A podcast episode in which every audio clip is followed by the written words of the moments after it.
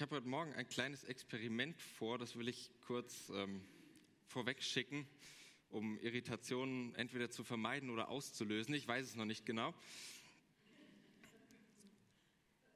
Ich will euch versuchen, mit hineinzunehmen in diese Geschichte.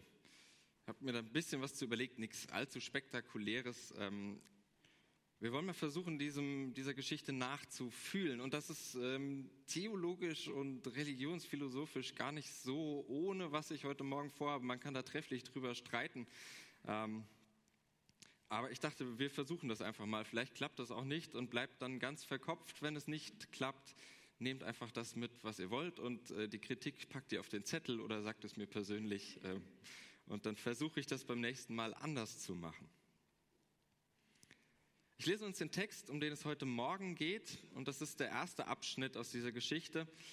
Und das ist die Apostelgeschichte 2, die Verse 1 bis 4. Das ist die Vorderseite von eurem Zettelchen, da könnt ihr mitlesen. Das ist auch die Übersetzung, die ich äh, mitgebracht habe. Den schauen wir uns erstmal an.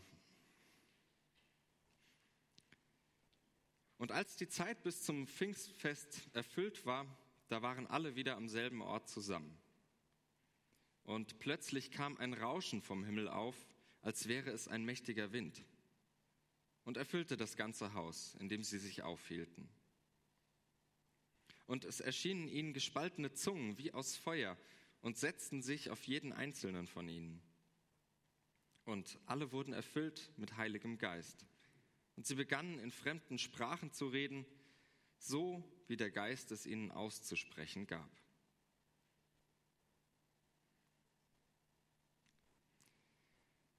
Zur rechten Zeit am rechten Ort. Das möchte man meinen, wenn man in diesen Text einsteigt. Die Zeit ist gekommen. Wir kennen Unsummen solcher Redewendungen für diese Situation. Es ist an der Zeit. Spürst du die Spannung, die sich dadurch im Text aufbaut? Die Zeit ist reif. Was immer jetzt passiert, es ist irgendwie logisch, es liegt in der Luft, lange erwartet und doch irgendwie auch noch überraschend. Man kennt das von manchen Witzen, bei denen man die Pointe schon im Voraus ahnt. Aber sie muss fallen, bevor man so mit dem Lachen herausbrechen kann. Diese Spannung vor der Pointe, die erlaubt sich der Autor der Apostelgeschichte, wir nennen ihn mal Lukas, die erlaubt er sich hier. Es folgt freilich kein Witz, aber doch gute Unterhaltung, wie ich finde. Wäre die Zeit ein Fass, es würde an dieser Stelle überlaufen denn es ist prall gefüllt. Die Zeit ist erfüllt. 50 Tage nach Passa, pünktlich. Und alle sind da. Alle. Keine Terminüberschneidung, keine anderen Verpflichtungen. Erstaunlich präzises Timing. Auf allen Seiten. So kann man das deuten, diese Geschichte. Kann man das verstehen. Ich würde vorschlagen, der Text komprimiert. Er verdichtet, wie Pressluft in einer Flasche. Ist hier auf engstem Raum zusammengeschrieben, was in der Jesusgemeinschaft nach seinem Tod passiert. Wie die Gemeinde von seiner dennoch spürbaren Anwesenheit begeistert wurde alle diese zu verschiedenen Zeiten an verschiedenen Orten gemachten Erfahrungen werden hier zusammen erzählt. Etwa so wie in der Sportschau. Die spielentscheidenden Szenen aus eineinhalb Stunden Fußball in Pokal- oder äh, K.O.-Spielen, auch gerne mal länger, 120 Minuten plus Elfmeterschießen von mir aus, verdichtet auf gut fünf Minuten.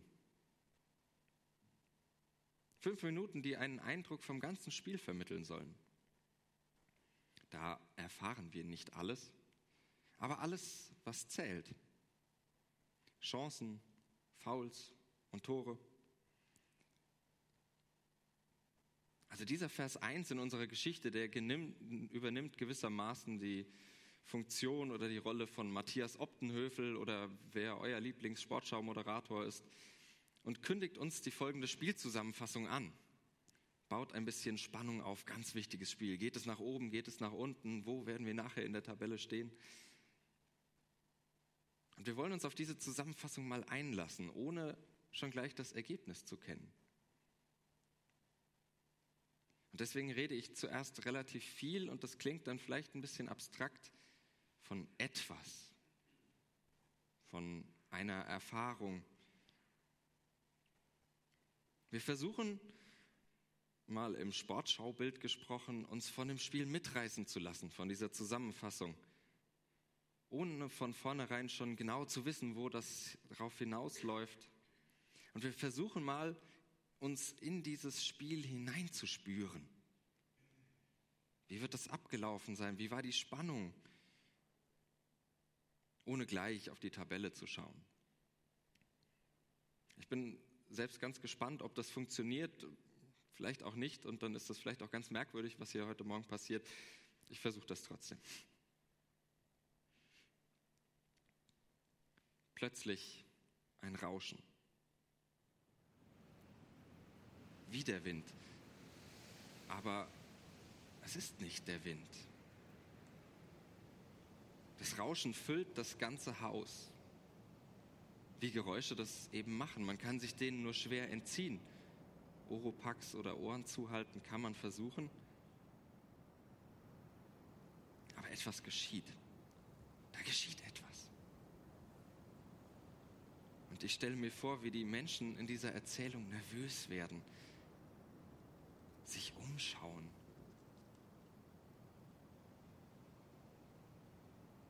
Ihr kennt das vermutlich sogar aus unserer technisch so gut ausgestatteten und professionell bedienten Technik aus äh, Gemeinde. Wenn es bei der Technik mal rauscht, knattert, knistert, irgendwas nicht funktioniert, dann werden wir unruhig. Also mir geht es zumindest so. Und ich darf euch versichern, den Leuten an der Technik geht es genauso und mit jedem Gesicht, das sich umdreht, noch mal mehr. Es entsteht eine Spannung im Raum, wenn die Veranstaltungstechnik plötzlich irgendwie ein Eigenleben entwickeln, entwickelt.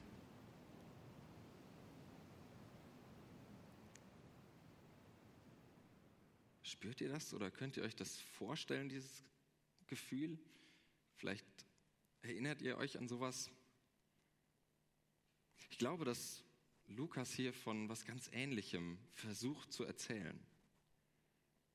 Emotional. Er hatte bestimmt keinen Technikaussetzer in der Gemeinde, das äh, halte ich für unwahrscheinlich.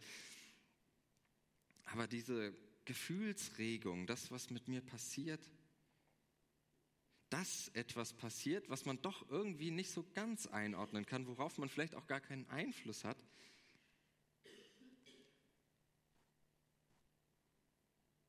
Dieses Gefühl, das scheint mir hier zu knistern in der Geschichte.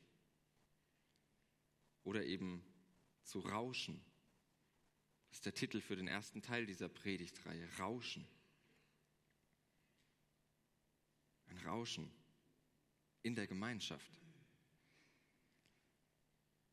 zu Hause und wenn ich allein bin, dann sind solche Technikaussetzer weniger spektakulär.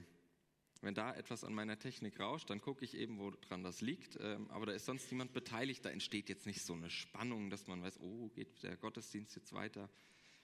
Deswegen ist der Ort ganz wichtig, das Umfeld hier in diesem Text. Das scheint mir ganz wesentlich zu dieser Erfahrung dazu zu gehören. Nämlich das Haus als die Beschreibung für den Ort, an dem die Gemeinde zusammenkommt wo die Gemeinde versammelt ist.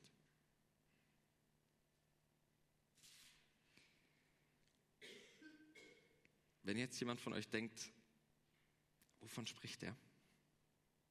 Dann kann ich das irgendwie auch ganz gut verstehen, weil es eben schwierig ist. Ich versuche über etwas zu reden, was in Worten ganz, ganz schwer auszudrücken ist. Weil hier vom Text her etwas zu beschreiben ist, was auch und hier vor allem im Bereich des Gefühls, der Emotionen, der inneren Regungen abläuft. Zumindest ist dieser Bereich in der Geschichte hier vor allem im Blick, glaube ich. Und damit stehen wir, wenn wir das versuchen nachzuempfinden und zu verstehen, was da passiert, vor einem ganz ähnlichen Problem wie Lukas. Irgendwie will man es ja doch sagen, was da mit einem passiert, was man erlebt. Man will doch Worte dafür finden. Rauschen, wie von einem Wind.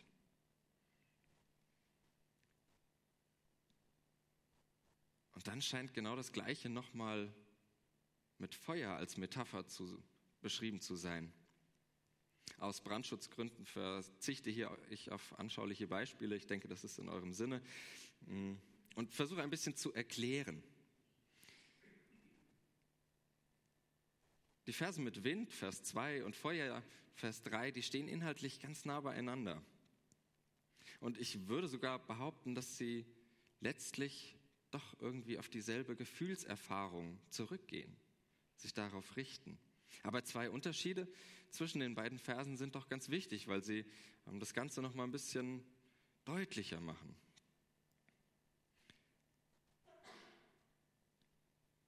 Erstens, aus beiden Versen gemeinsam wird deutlich, was eigentlich eine religiöse Gemeinschaft im Sinne unseres Textes ausmacht. Denn es geht hier zuerst um eine Gemeinschaftserfahrung. Eine Gemeinschaftserfahrung, die im Text verarbeitet, in Worte gepackt wird, in, eine, in einer Geschichte erzählt wird. Es geht um was, was im engsten Sinne mit dieser Gemeinschaft zusammenhängt. In dieser Gemeinde passiert oder passiert ist. Denn auf alle fallen am selben Ort die gleichen Flammenzungen herab, genauso wie alle dieses Rauschen gehört haben. Über diese Gemeinschaft hinaus wird aber jetzt in diesen Flammenzungen deutlich, jede und jeder Einzelne ist gemeint. Die Gemeinschaftserfahrung gibt es nicht ohne das, was mit den Einzelnen passiert. Und umgekehrt aber werden die Einzelnen in die Gemeinschaft hineingestellt. Das gehört zusammen. Das ist nicht einfach dasselbe, es ist aber auch nicht irgendwie weit voneinander entfernt, sondern zusammen. Also erstens, Gemeinschaft und Einzelmensch sind nicht dasselbe, gehören aber untrennbar zusammen. Wenn ich das mal übertrage und frage, was hat das mit Religion und Christentum zu tun, dann ist Religion zwar insofern Privatsache, als sie mich ganz persönlich betrifft, uns als jeden Einzelnen, aber sie kommt sehr viel anschaulicher in einer Gemeinschaft, in einer christlich gesagt Gemeinde oder Kirche zum Ausdruck. Und mal ein wenig konkreter, Gemeinde und das Christentum, glaube ich persönlich, funktionieren nicht, wenn jeder nur ganz für sich allein Gottesdienst feiert. Es braucht die Gemeinschaft. Und keine Gemeinde funktioniert, wenn sich nicht jeden Sonntagmorgen einzelne Menschen aus dem Bett quälen und hierher oder irgendwo anders, wo Gottesdienst gefeiert wird, hinkommen. Es braucht die Einzelnen. Beides gehört zusammen. Zweiter Unterschied zwischen Vers 2 und Vers 3. Hier ist ein anderes Sinnesorgan angesprochen. Das überliest man, glaube ich, ganz schnell und nimmt es so mit, aber ich finde es doch hier ganz wichtig in dieser Geschichte, denn wir erfahren hier etwas, das gehört und gesehen wird. Und ich verstehe das so, was die Anwesenden in diesem Haus da erfahren und erlebt haben, das haben sie als höchst überzeugend und versichernd erlebt. Das wird sehr bewusst als sehr versichernd geschildert. Es geht, glaube ich, nicht um das, was sie gesehen oder was sie gehört haben, sondern darum anschaulich zu beschreiben, was Menschen in der Gemeinschaft der Christinnen und Christen erlebt haben. Und ich finde, dass man hier von zwei Sinnesorganen spricht, das ist ganz einleuchtend und das kommt mir bekannt vor. Ich versuche das mal mit einem Beispiel zu verdeutlichen, was der Text hier versucht. Wenn ich mit jemandem telefoniere und ihn oder sie nur höre, dann kann ich zwar viele Nuancen irgendwie in der Sprache schon auch raushören übers Telefon und das deuten und manchen Unterton auch vielleicht raushören, der drin steckt. Was die Person aber faktisch gesagt hat, das liegt mir nur in der Erinnerung vor. Und die, muss ich von mir sagen, täuscht mich doch ab und zu mal. Anders ist das wiederum bei Texten, E-Mail, WhatsApp, Briefe. Da sehe ich die harten Fakten schwarz auf weiß, kann aber nur schwer zutreffend zwischen den Zeilen lesen. Das passiert dann vor allem bei mir trotz einem schier unüberschaubaren Angebot an Smileys ist es doch einigermaßen schwierig. Schwierig, meine Gefühle auszudrücken und in so einem schwarz-weißen Text unterzubringen. Ein direktes Gespräch ist da sehr viel eindeutiger und überzeugender. Und an Pfingsten kommt nun das beides zusammen. Wir lesen in dieser Geschichte etwas von einer völlig überzeugenden Erfahrung innerhalb der Gemeinschaft, die aber nur ganz schwer auszudrücken ist. Da geschieht etwas mit Menschen, was sich kaum in Worte fassen lässt.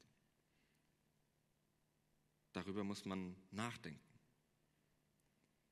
Das muss man irgendwie einordnen und will es verstehen. Also zumindest geht es mir so. Und ich vermute, dass es auch diesem Schreiber Lukas so ging. Denn genau dieses Verstehen von diesem Ereignis, von dieser Erfahrung, die in der Gemeinde gemacht wurde, versucht er hier in Worte zu packen. Versucht es zu verstehen in Vers 4 oder in den ganzen Versen. Und in Vers 4 lautet die Antwort, Heiliger Geist. Und ich glaube, was da gerade in den Versen vorher, dieser ganze Komplex von Geschichte, was da von Lukas erzählt wurde, das ist Heiliger Geist. Und dieses Heiliger Geist, das ist Überzeugungsarbeit. Angesprochen werden von dem, was in der christlichen Gemeinde passiert. Mitgerissen werden von dem, was die Gemeinschaft der Christinnen und Christen begeistert. Und zwar nicht durch Menschen, sondern durch Gott selbst. Deswegen ist es Heiliger Geist. Nicht als Person, als eine Gestalt oder gar wie ein Gespenst, was da alles so mitschwingen mag. Vielleicht muss man hier etwas umdenken und Geist mehr als den Spirit als Kraft, als Wirkung oder als eine Art veränderte Atmosphäre denken, als veränderte, geheiligte Atmosphäre, weil Menschen von etwas überzeugt werden. Nicht allein durch menschlichen Verstand, menschliches Verstehen, sondern es geht beim Heiligen Geist um einen von Gott überzeugten Verstand. Nicht bloß wohliges spirituelles Gefühl, sondern von Gott inspirierte Gemeinschaft. Nicht nur eine logische Folge all dessen, was passiert, was man von mir aus auch ausrechnen kann, oder was wahrscheinlich ist, sondern gespenstisch anmutendes, Neues.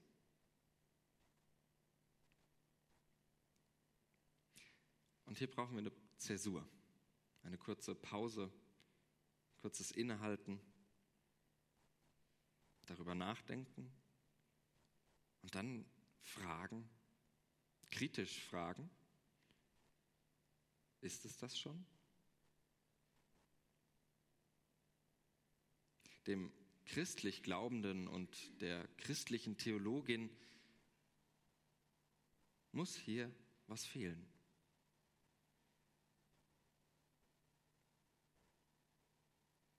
Was fehlt hier? Eine Idee.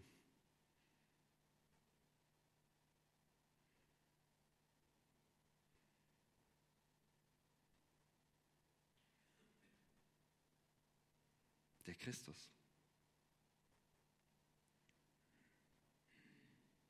Der Christus fehlt.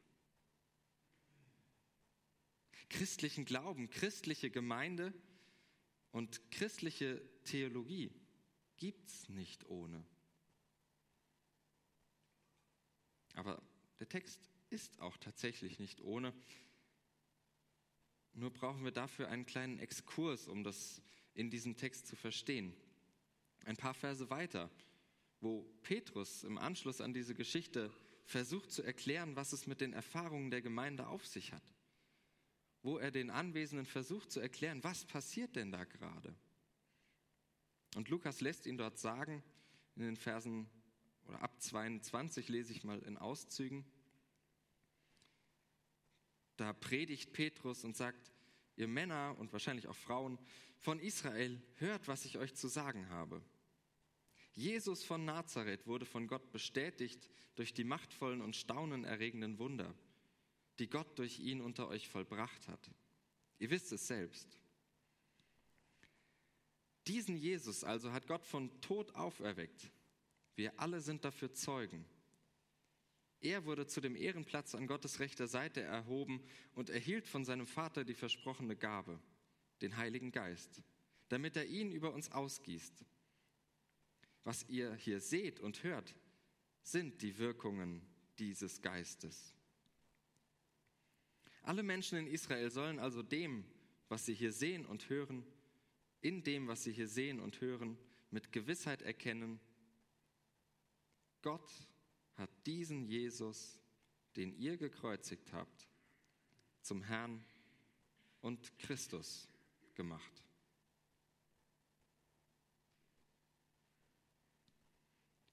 Jesus, als der von Gott bestätigte Christus, Vielleicht würde man heute in Kinosprache sagen, der Auserwählte, der Gesalbte, der von Gott her etwas ganz Besonderes ist, ist der Grund für all diese Erfahrungen, von denen wir im Text lesen. Was dieser Text zu transportieren versucht. Es ist das, was die Gemeinde mit, an und durch diesen Jesus Christus erlebt. Und durch diese Christuserzählung, die wir in den Evangelien haben, liegt zugleich ein Angebot vor uns, vor uns, die wir diese Texte lesen, nämlich unsere Lebenserfahrungen, unsere Gemeinschaftserfahrung unter diesem Licht zu sehen, in dieser Geschichte.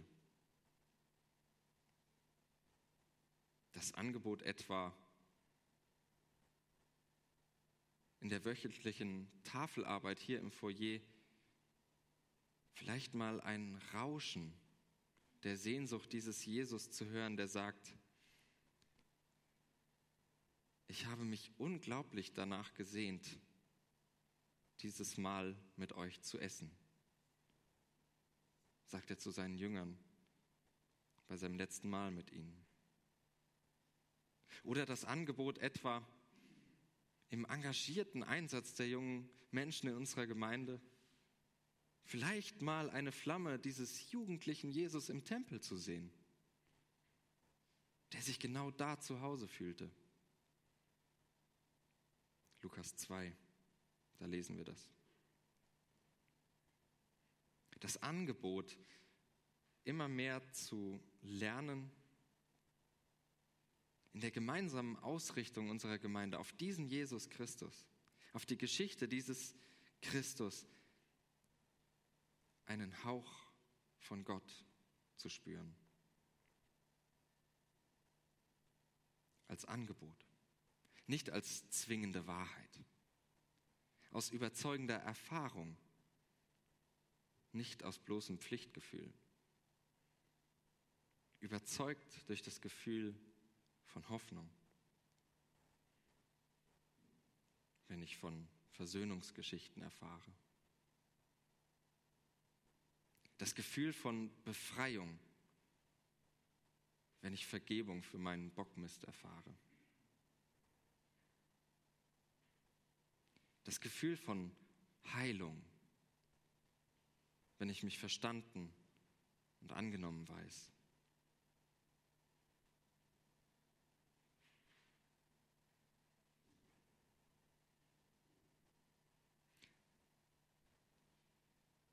Ein letzter Gedanke, der diese durchaus unvollständige Predigt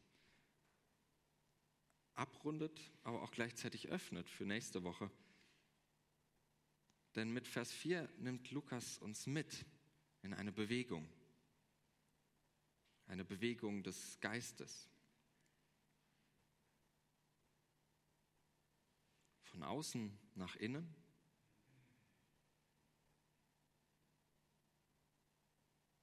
und wieder nach außen. Die Anwesenden empfangen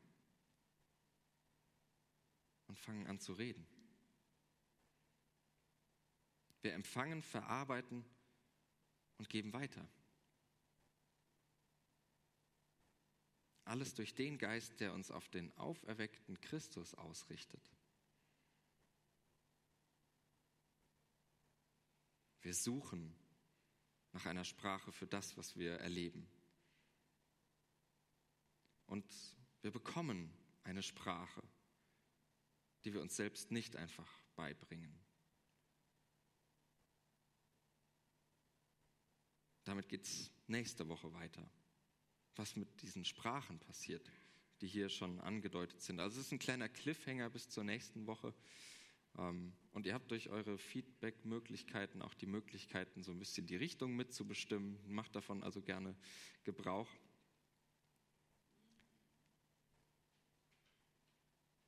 Ich bin gespannt, wie uns dieser Text auch in den nächsten Wochen noch mit in diese Erfahrung hineinnimmt. Ihr habt das vielleicht auch gemerkt, das ist auch für jemanden, der das studiert hat, ganz schwierig auszudrücken. Was steckt denn da eigentlich dahinter? Wenn man so einen erfahrungsgesättigten Text vor sich hat. Bin gespannt, wo das noch hingeht. Und das werden wir uns nächste Woche dann mal weiter anschauen. Ich möchte kurz mit uns beten.